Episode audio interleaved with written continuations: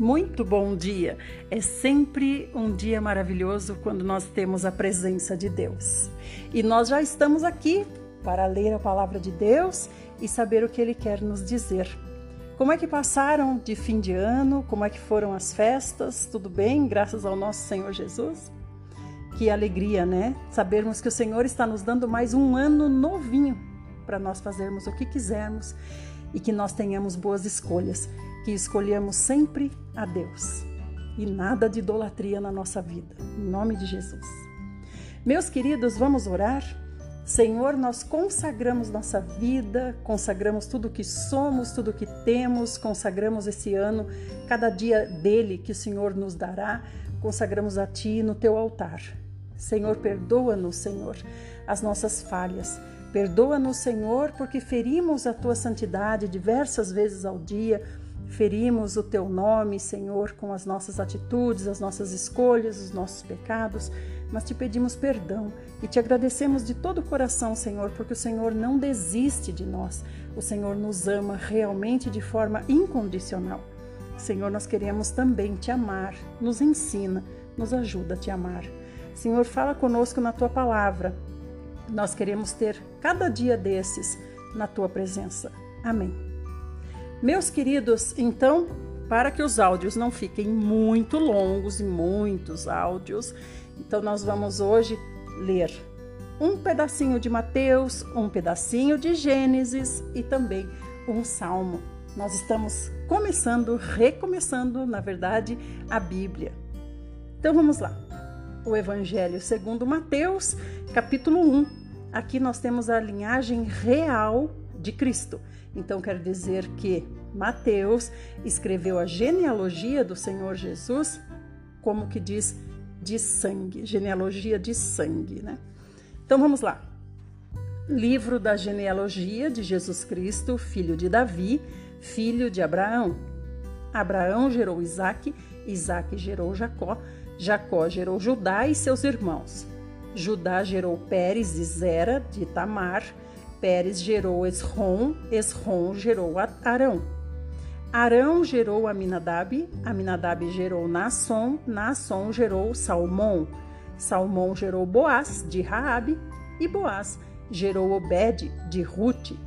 Obed gerou a Jessé. Jessé gerou o rei Davi e o rei Davi gerou a Salomão, daquela que foi mulher de Urias.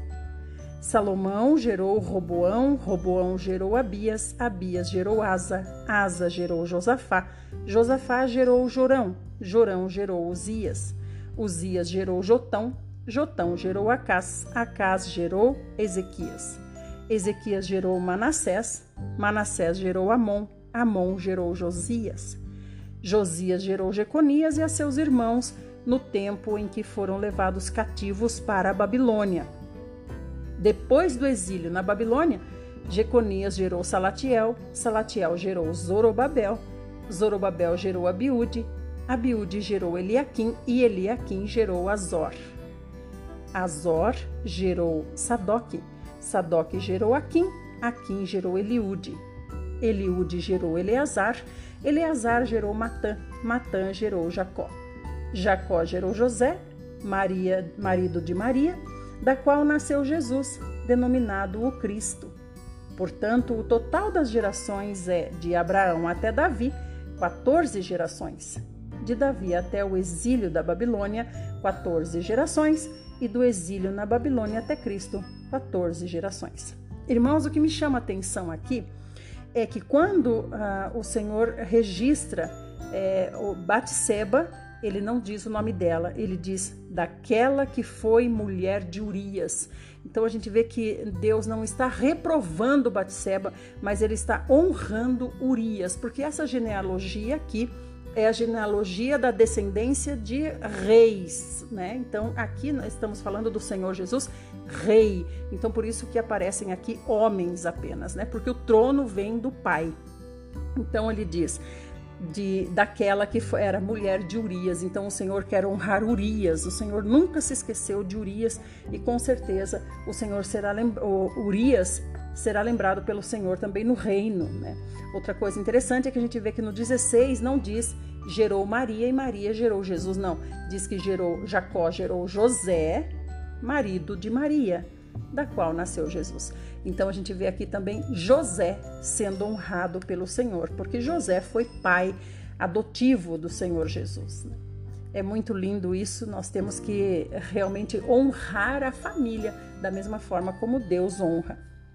Agora nós vamos para a linhagem divina de Cristo. Então ele falou da linhagem real, né, de sangue, como eu falei, e agora ele está falando da linhagem divina, espiritual.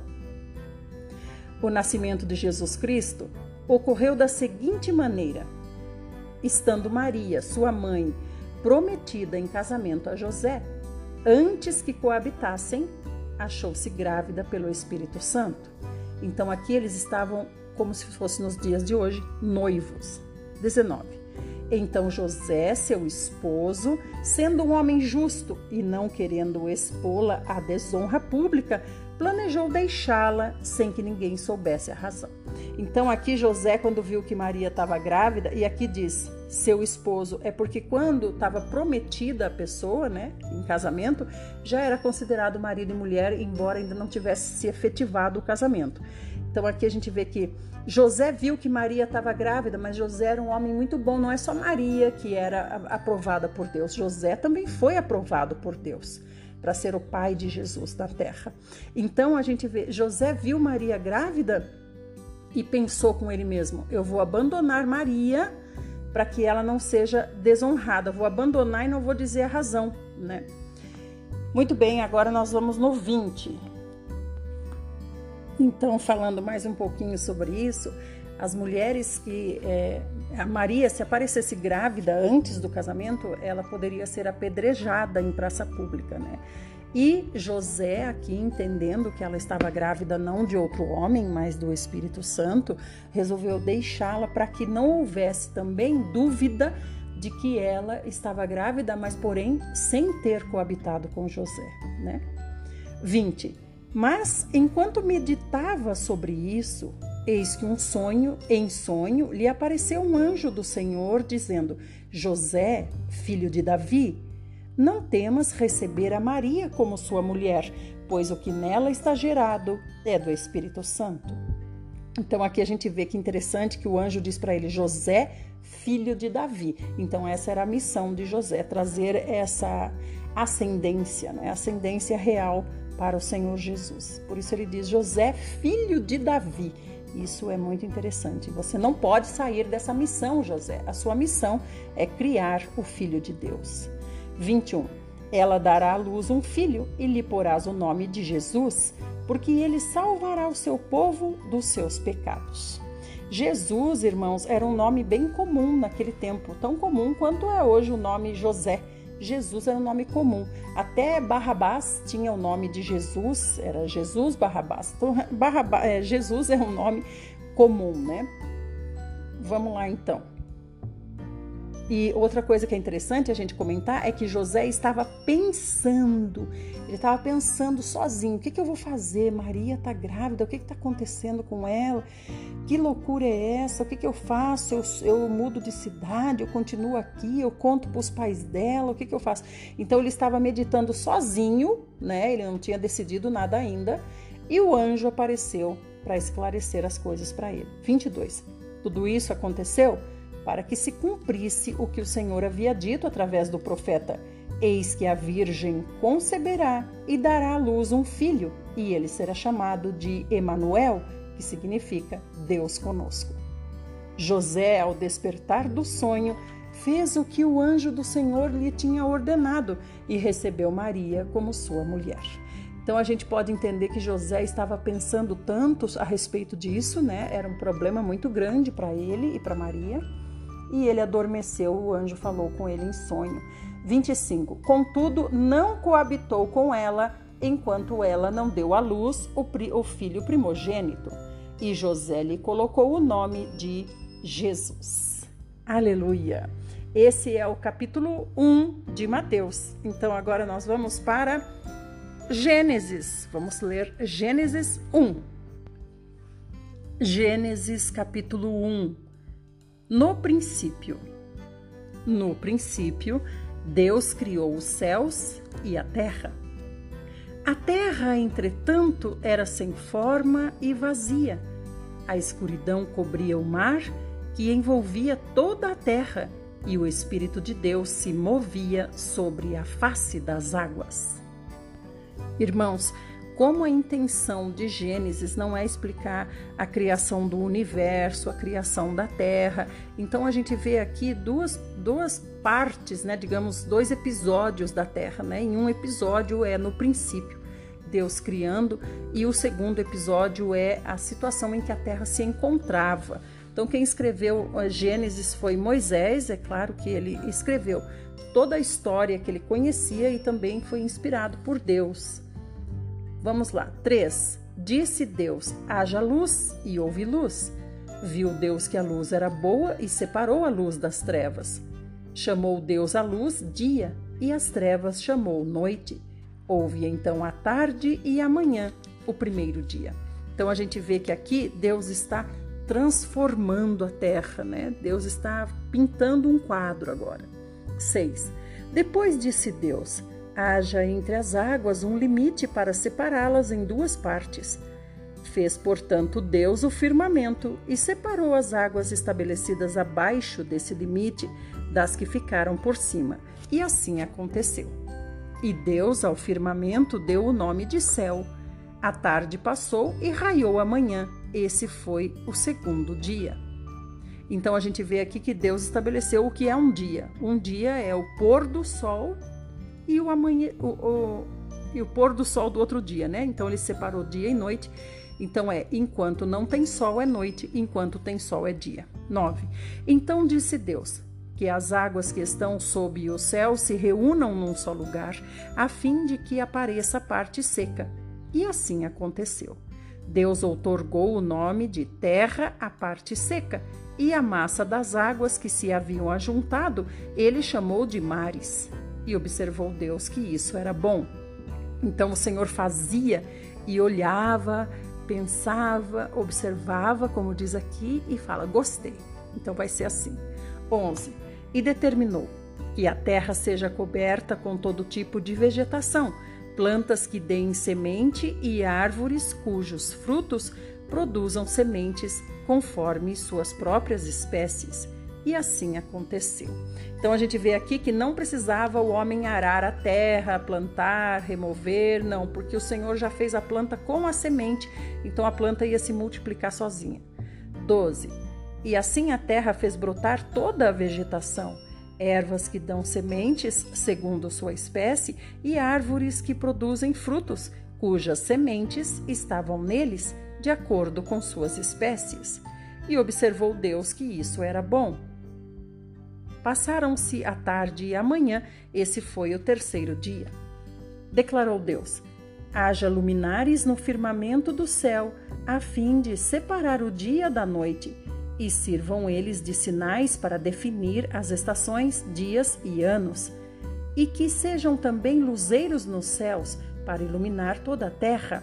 E assim aconteceu. Então a gente vê que aqui o Senhor criou também pelo que a gente entende, os outros, uh, por exemplo, a Terra, né, criou satélites, criou a Terra, criou as estrelas para iluminar a Terra. Então, pelo que a gente entende aqui, em função da Terra, Deus criou essas luzes. 16. Deus fez os dois grandes luzeiros, o maior para governar o dia e o menor para regular o andamento da noite, e formou também as estrelas.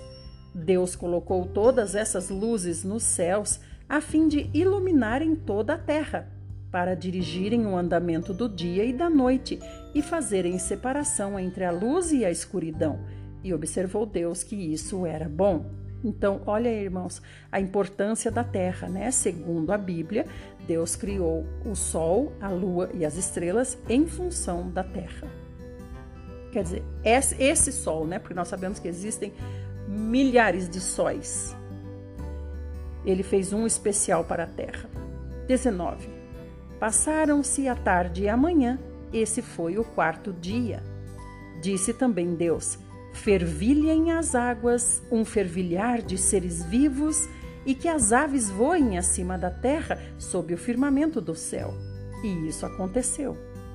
Dessa forma, Deus criou os grandes animais aquáticos e os demais seres vivos que povoam as águas em conformidade com suas muitas espécies, e todas as aves também de acordo com suas espécies. E observou Deus que isso era bom. Então Deus os abençoou, declarando: Sede fecundos, multiplicai-vos, enchei as águas dos mares, e que também as aves se multipliquem na terra. Passaram-se a tarde e a manhã, esse foi o quinto dia. E disse Deus: Que a terra produza seres vivos segundo suas espécies, rebanhos domésticos, animais selvagens e todos os demais seres viventes da terra, cada um de acordo com sua espécie. E assim aconteceu. Deus fez, portanto, todas as feras selvagens, segundo suas espécies, os rebanhos domésticos, conforme suas espécies, répteis e todos os demais seres vivos, cada qual de acordo com sua espécie. E observou Deus que isso era bom. Vamos continuar no próximo áudio, que é quando nós vamos concluir um pedacinho de Gênesis e ler o salmo de hoje.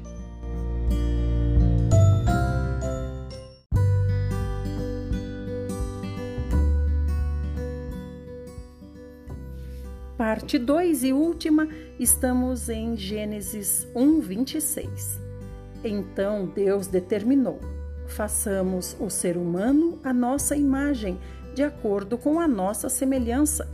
Dominem eles sobre os peixes do mar, sobre as aves do céu, sobre os grandes animais e todas as feras da terra, e sobre todos os pequenos seres viventes que se movem rente ao chão. Então aqui a gente está vendo que Deus está conversando com alguém. Com quem você imagina que ele está conversando? Pode ter havido uma reunião aqui onde até os anjos estão envolvidos, né?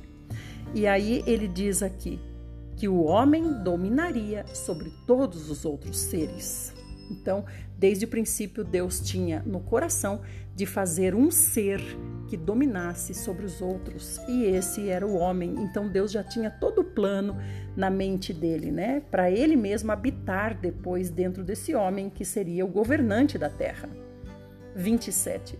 Deus, portanto, criou os seres humanos à sua imagem. A imagem de Deus os criou, macho e fêmea os criou. Deus os abençoou e lhes ordenou: Sede férteis e multiplicai-vos, povoai e sujeitai toda a terra, dominai sobre os peixes do mar, sobre as aves do céu e sobre todo animal que rasteja sobre a terra.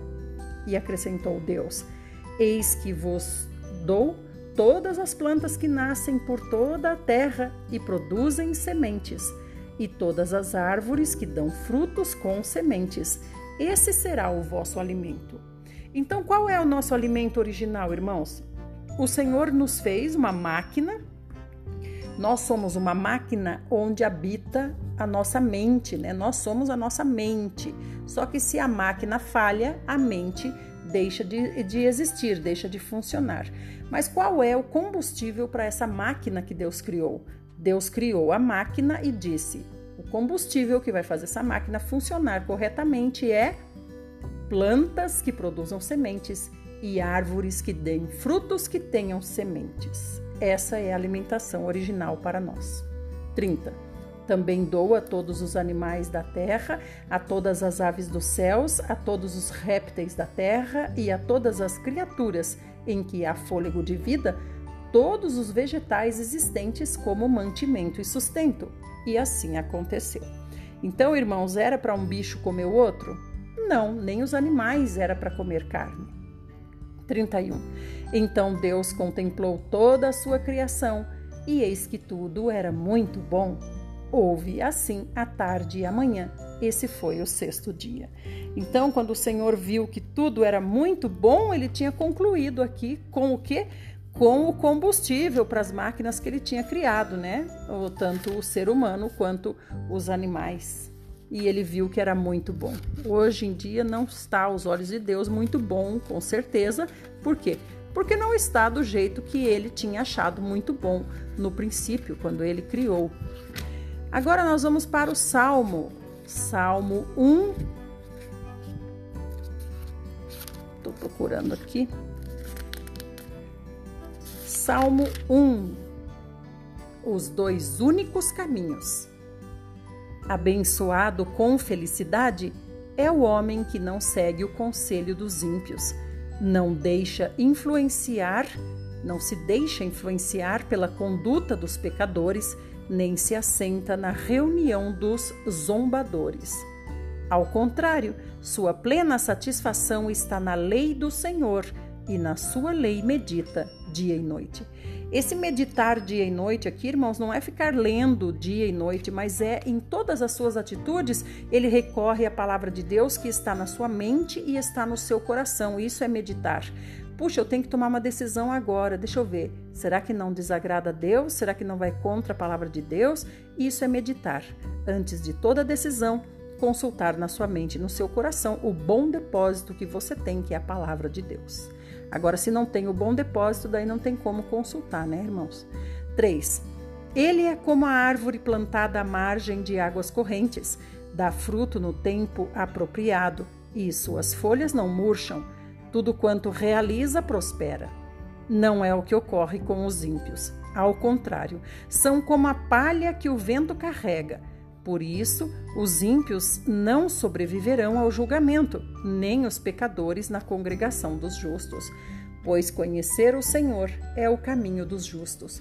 O caminho dos ímpios, porém, conduz à destruição. Até aqui, lembrando que quando o Senhor fala os ímpios, não quer dizer aqueles que não são filhos dele, não.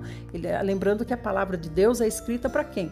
É escrita para quem está lendo, né? Às vezes a gente pensa que o ímpio é aquele homem cruel, né? maldoso que está lá no mundo, aquele homem diabólico. Esse é o ímpio. Mas é ele que está lendo a Bíblia aqui? É para ele que Deus deixou a Bíblia? Não, é para nós, para os filhos de Deus. Então nós temos que tomar cuidado para não ser vistos como ímpios por Deus. Né? ímpio é todo aquele, como disse agora o Salmo, é todo aquele que não obedece à palavra, que não medita na palavra. Então só tem duas pessoas no, no, na Bíblia: o que é filho obediente e aquele que não obedece. Terminamos aqui. Espero que vocês tenham gostado dessa porção assim menor, um pouco mais resumida. A gente pode conversar mais daí, né? Porque o tempo não fica tão extenso. Eu ficava um pouco apavorada porque eu queria falar outras coisas, mas os áudios já estavam às vezes dando mais de uma hora, eu não podia nem conversar com vocês. Espero que vocês tenham gostado assim. Meu nome é Idelma Ferreira, primeira vez que eu estou me apresentando. Moro em Sorocaba, em, na cidade é, de Salto de Pirapora, na verdade, que fica nos arredores da grande cidade de Sorocaba. Eu saí dessa metrópole e vim morar no campo. Espero que vocês estejam gostando. Fiquem com o nosso amado Senhor Jesus e amanhã a gente continua. Eu fico à disposição de vocês no WhatsApp caso vocês tenham alguma pergunta para fazer a respeito da palavra de Deus. Fiquem bem e até amanhã. Compartilhem para que mais pessoas estejam conosco. Amo muito vocês, queridos irmãos. Tenham um ano maravilhoso, cheio de respostas de oração.